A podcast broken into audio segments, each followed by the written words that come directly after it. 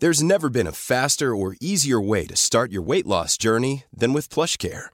PlushCare accepts most insurance plans and gives you online access to board-certified physicians who can prescribe FDA-approved weight loss medications like Wigovi and Zepbound for those who qualify.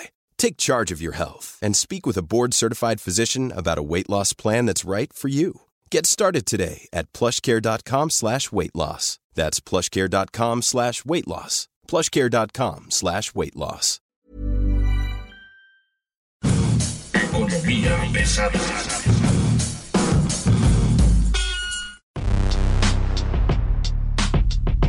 ¿Cómo están ustedes? Bienvenidos, buen día. Están ustedes en Economía Pesada. Esto es Economía de Guerra en el segundo año de pesadilla. Mi nombre es Luis Carriles, arroba Luis Carrujos. Hoy tenemos datos que presentarles sobre empleo, inflación Tratado de Libre Comercio y la toma de posición de Joe Biden. Por supuesto, tenemos un intento de reflexión sobre lo que está ocurriendo en la economía mexicana en el corto y mediano plazo y lo que viene hacia el primer trimestre de este año. Me acompaña, como siempre, Mario Aravés, editor de finanzas del Sol de México. Gracias Luis Carriles, llevamos menos de un mes y las noticias pues que nos prenden las alarmas de nueva cuenta en 2021 sobre la economía siguen acumulándose y siguen acumulándose y seguirán acumulándose por lo menos aparentemente durante los primeros seis meses de este año. Ahí le va, le vamos contando rápidamente. Se tienen los datos ya oficiales sobre el cierre del año pasado y tenemos las cifras del empleo y vemos que los sectores que más sufrieron fueron los que están relacionados con el tema de servicios, pero solamente el sector agropecuario pudo compensar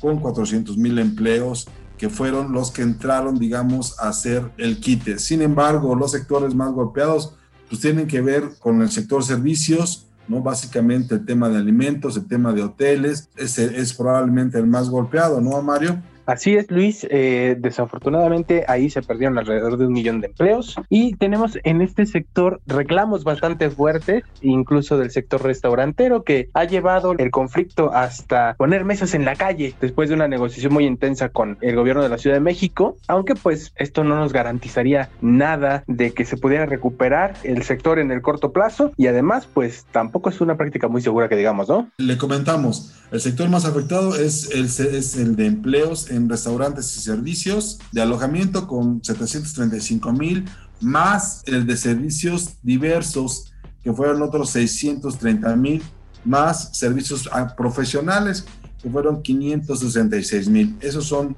esos son los tamaños del desempleo. Eh, la tasa de desempleo abierto fue de 3.8%, prácticamente un punto porcentual más que el año anterior, que el año de 2019 donde este, se tuvo una tasa de 2.8, o sea, ya venían mal las cosas. No es solamente un efecto de la pandemia, sino un efecto de, ¿cómo decirlo?, de las malas decisiones que estaban tomando en política económica. Ya veníamos incrementando este número, pero con la pandemia se, se levantó un punto porcentual más. Eh, la tasa de, de, desempleo extendido es de 17.9 y la brecha laboral de 29.5% en diciembre. Estamos hablando que en el caso de la brecha laboral, es, el incremento es increíblemente alto. Se tenía el, año anterior el, en 18.2%, pero también el desempleo extendido estaba en 12% y termina en 17.9%. O sea, hay una precarización del empleo muy importante que es lo que estamos viendo eh, cómo se va a resolver la buena noticia en este sector, bueno, en, en, al menos esta historia, es de que se estaría anunciando un plan de reactivación económica y bueno, al menos en este momento, tanto con Camín como el Consejo Coordinador Empresarial estarían apoyando las decisiones a favor de la reactivación económica que están tomando desde el gobierno de la 4T. ¿Tú qué sabes de esto, Mario? Platícanos. Bueno, Luis Carriles, durante la semana la flamante secretaria de Economía, Tatiana Cloutier, lanzó un eh, novedosísimo programa de, de, apoyo en el que pues anunció 60 mil créditos de 25 mil pesos para eh, pequeñas y medianas empresas, una idea fresca, nueva, eh, ah, no, ¿verdad? Es un déjà vu. Es la misma, ¿no? Exactamente. Pero el secretario de Hacienda estuvo en una reunión de Fitch Ratings y dijo que casi casi nos dijo que el verdadero plan de reactivación va a venir una vez que haya una vacunación masiva. Es decir, la Secretaría de Hacienda está chambeando, eh, está echando a andar la maquinita para estar preparados para el momento en el que la inmunidad de rebaño nos alcance, que eso será cuando el 70% de la población esté vacunado, lo que está planeado para 15 o 18 meses. O sea, nos falta año y medio para llegar al plan de reactivación económica. Se supone que, eh, al menos, eso es lo que ha trascendido, al menos con los eh, grupos empresariales, que se estaría anunciando un plan de reactivación, por ejemplo, en energía, ¿no? Que estarían dándose a conocer los primeros números de esto, ¿no? Bueno, es que llevan anunciando planes y planes y planes de reactivación y de construcción y de infraestructura. Y bueno, el de energía, el de energía está pendiente desde febrero del año pasado. Antepasado. Desde 2019 estamos esperando esto. 2019. Sí, cierto. Entonces, yo ya no sé que, si les creo o no les creen sus planes, porque a, veces nos presentan los mismos planes dos o tres veces y nos los eh, refritean con palabras nuevas o con un título nuevo, pero pues parece... No, o simplemente no lo presentan, ya lo tenemos eso muy claro. Exactamente, y, y sobre todo en el sector energético, o sea, el Consejo Coordinador Empresarial habla de 200 proyectos detenidos por la falta de certeza, tenemos ahí 20 eh, mil millones de dólares detenidos en inversión y todo por el capricho de no querer las energías renovables. Y otra cosa que hay que temer ya para terminar esta parte es las perspectivas económicas que se tienen para el primer trimestre del año. Ojo, listas están previendo una caída en el primer trimestre del año, dadas las actuales condiciones, tanto de la pandemia como de la reactivación económica, los apoyos del gobierno hacia el sector empresarial, al empleo, a la producción y demás de una caída del 0.8% y dependerá, nos avisan, del desempeño en el mediano plazo de cómo se vayan dando el esquema de vacunación, que la reactivación pueda o no lograrse para, para incluso alcanzar los números estimados, digamos, de manera precaria. Ojo, el gobierno tiene una apuesta muy fuerte para recuperar la economía de 3, de casi 4%, pero si no hay una rápida vacunación como ya empezó a ocurrir, no veremos eso, ¿eh? No, el grupo BBVA México señala que el primer trimestre la economía se va a contraer 0.8% en relación con el trimestre anterior. O sea, la economía todavía no toca fondo. Esto no es una comparación con el primer trimestre del año pasado, sino con el trimestre anterior, lo cual quiere decir que se va a caer todavía más que la contracción que registramos en, en el periodo... En el último cuarto del 2020, ¿no? Ajá. Y pues que esto se puede extender incluso hasta eh, la primera mitad del año. Es decir, en el segundo trimestre también habría una caída y se supone que ahí sería cuando se toque fondo y ahí empezaríamos a ver el efecto rebote. Esto obviamente dependiendo de, cómo avance la vacunación, porque si la vacunación se atora y la pandemia sigue en estos niveles como los tenemos ahorita, se va a complicar demasiado el panorama. Esto es lo que dice Carlos Serrano, el eh, director de análisis económico de BBVA México, quien también nos comenta que eh, el año pasado la economía se contrajo 9%. Estos son números finales de ellos. Es de los pronósticos más altos que hay dentro del mundo financiero en México. Para terminar este panorama, le, damos, le podemos comentar lo siguiente. La inflación en México durante la primera quincena del mes de enero se ubicó en 3.33%. Este es el inicio más agresivo que se tiene desde noviembre del año pasado, cuando se ubicó en 3.43%. ¿Qué fue lo que ocasionó que este año se estén incrementando el índice de, precios, la, la, inflación en general? Bueno, pues el precio de los combustibles y el del gas LP. El gas doméstico que tuvo un aumento de 5.33%, las gasolinas regular y premium incrementaron en 3.26% y 2.87%. Hubo, alzas también importantes en, en, los alimentos, como, como lo hemos estado reportando en el diario. Eh, estos aumentaron, por ejemplo, 9.4% en el caso de, de alimentos eh, como la papa y tubérculos. Los cigarros se incrementaron en 2.21% y los paquetes de televisión de paga derivado de los impuestos se incrementaron en 2.53%, ¿no? Está todavía dentro del rango de objetivo del Banco de México de entre 2 y 4%, pero ojo, ¿eh? 4% es por mucho un índice que no hemos visto en mucho tiempo en la economía mexicana de inflación, ¿eh? Pues eh, vimos un poquito de eso el año pasado, pero el tema es que eh, el año pasado todavía había un poquito más de resiliencia, ¿no? En la economía mexicana. Yo creo que este año llegar a esos niveles ya nos podría eh, pegar de una forma más evidente, porque pues se ha notado bastante el tema del empleo ya en varios lugares, pero pues ahora con dos millones de personas que se quedaron sin trabajo, se puede poner peor la cosa. Sí, sí, sí, es, no, no está por demás, ¿no? Yo dejaría aquí este tema y me iría al último que tenemos que tomar en este, este podcast, que es, ¿está o no está el sector energético dentro, dentro del Tratado de Libre Comercio? ¿Está o no está el tema de hidrocarburos dentro del Tratado de Libre Comercio con Estados Unidos y Canadá? Preferiría escucharte a ti, Mario, a la vez. La respuesta es por supuesto que sí. Eh, fue uno de los puntos que más se hablaron durante las, las dos negociaciones de el TEMEC. Primero con el expresidente Enrique Peña Nieto eh, se estableció y se peleó porque el artículo 27 constitucional no fuera tocado dentro de eh, el, TEMEC, que fue una excepción que se hizo para México. ¿Qué establece el artículo 27? Pues la propiedad de la nación sobre el petróleo. Esto es un tema que se había tratado porque dentro del Tratado de Libre Comercio se estaba discutiendo las reglas para eh, fomentar la inversión entre los tres países para el desarrollo del el mercado petrolero en los tres países, para que los tres países pudieran apoyarse con iniciativa privada para el desarrollo del mercado petrolero. Esto a México, pues obviamente eh, le urge pero pues como no queremos a la iniciativa privada, pues mejor hacemos como que no existe, ¿no? Hay que entender dos cosas. En el, Tratado de Libre Comercio, el sector de hidrocarburos está metido en un capítulo específico que es el, capítulo 8 y ese capítulo básicamente lo que está diciendo es vamos a respetar la constitución.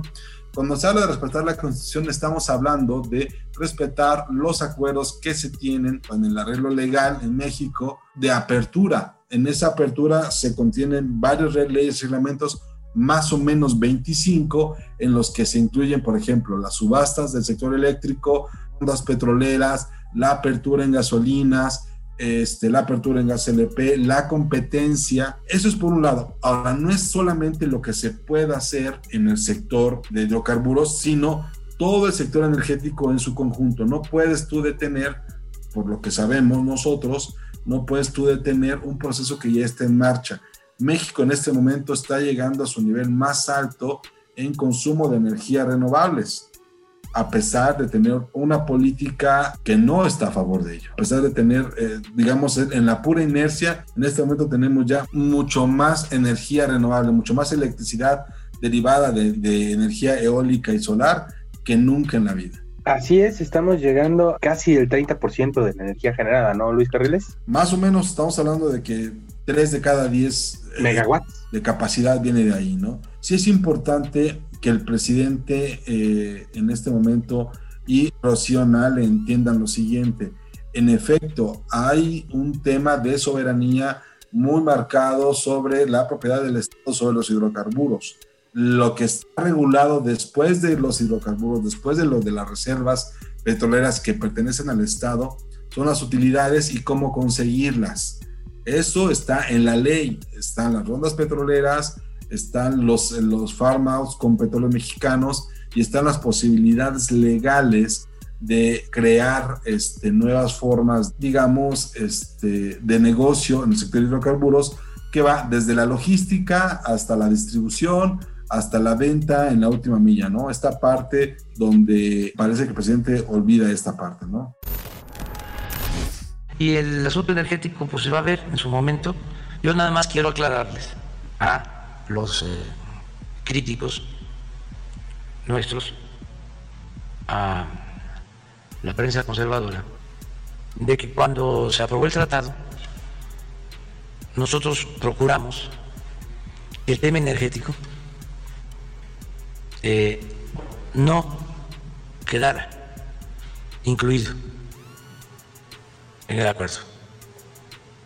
Y que en materia de petróleo eh, se eh, estableció incluso un capítulo mm, amplio que no aceptamos, que creen una integración en materia energética, incluyendo el petróleo. Entonces, no entró el tema de petróleo en el tratado. Esto fue un motivo de una diferencia de fondo, se rompieron las pláticas. Yo todavía era presidente electo, pero no acepté como estaba redactado el capítulo energético. A la semana eh, hicieron una consulta al presidente Trump y él estuvo de acuerdo en nuestra propuesta. Es más, nosotros no íbamos a aceptar el tratado si quedaba el capítulo como originalmente estaba acordado. Ellos se quejan fundamentalmente de un aparente bloqueo a las inversiones para energías limpias. No, es que eh, se debe de entender de que en el periodo neoliberal no les importó a los gobernantes defender a las empresas públicas. Ahora es distinto. Por eso nuestra defensa de Pemex y nuestra defensa de la Comisión Federal de Electricidad. Y les extraña que nosotros estemos protegiendo a Pemex y protegiendo a la Comisión Federal de Electricidad. Es nuestra función. Además, si yo no protejo a la Comisión Federal de Electricidad y sigue la misma política privatizadora en la industria eléctrica, ¿cómo voy a garantizar que no aumente el precio de la luz? ¿Cómo lo garantizo? Si a estas empresas, aunque se disfracen de ambientalistas, lo que les interesa es el lucro. Se acaba la Comisión Federal de Electricidad y quedamos en estado de indefensión los mexicanos. ¿Quiere decir, presidente, que no habrá ningún cambio ni flexibilización en esta política? No, no va a haber cambio. No va a haber cambio porque este, no vamos a seguir con la política de desmantelamiento de las empresas de la nación. Y bueno, Luis Carriles, el tema aquí no se detiene en la parte de hidrocarburos porque viene algo más interesante todavía. Sabíamos que eh, en la administración anterior en Estados Unidos eh, era eh, todo petróleo, petróleo, petróleo y qué bonito es mi petróleo y todo, pues amiguis Andrés Manuel y amiguis Trump, pero con Joe Biden las cosas van a cambiar radicalmente. Y es que el señor presidente de los Estados Unidos tiene dentro de su plan de sustentabilidad hacer una red eléctrica que atraviese todo México, que empiece en Estados Unidos, atraviese todo México, atraviese Centroamérica y llegue a Colombia. Y usted dirá, ah, qué buena onda. ¿Sabe cuál es el punto aquí? Que el plan de sustentabilidad del presidente Joe Biden, alguien que está sumamente comprometido con la sustentabilidad y que incluso ya fue recibido de vuelta en el acuerdo de las partes de París, el que conocido como COP21 y que implica los compromisos de Estados Unidos para la reducción de emisiones de dióxido de carbono. Bueno, el problema aquí es que esta red se tiene que alimentar de energías renovables. Es decir, si no corregimos el rumbo, el país se puede meter en severos, severos problemas por el TEMEC y tener una relación que va a chocar directamente con la agenda de sustentabilidad del presidente de los Estados Unidos, Joe Biden. Ese es el tema en el muy corto plazo. En fin, este es el panorama que tenemos en este momento hacia el sector energético, hacia la economía en general. El empleo, la inflación son los temas principales que se van a estar discutiendo en el corto y mediano plazo. Esta es Economía Pesada, le agradecemos mucho a favor de su atención. Por supuesto, le recomendamos la oferta que tiene en, sus diversas plataformas Organización Interior Mexicana, pero en especial esta vez le recomendamos El Esto de David Segoviano. Y por favor no se les olvide seguirnos en Acast, Amazon Music, Apple Podcast, Google Podcast, Deezer, Spotify, todas estas plataformas de audio en streaming y nos pueden seguir también en el Twitter arroba podcastom donde usted podrá encontrar toda la oferta auditiva que tiene la Organización Editorial Mexicana para usted, la organización periodística más grande de América Latina. Esto fue Economía Pesada, muchas gracias, buen día.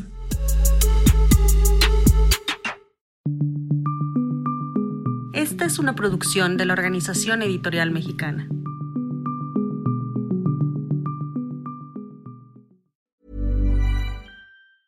Hey, it's Danny Pellegrino from Everything Iconic.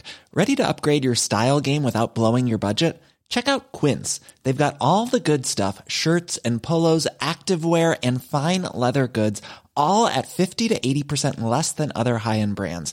And the best part? They're all about safe, ethical, and responsible manufacturing. Get that luxury vibe without the luxury price tag. Hit up quince.com slash upgrade for free shipping and 365 day returns on your next order. That's quince.com slash upgrade.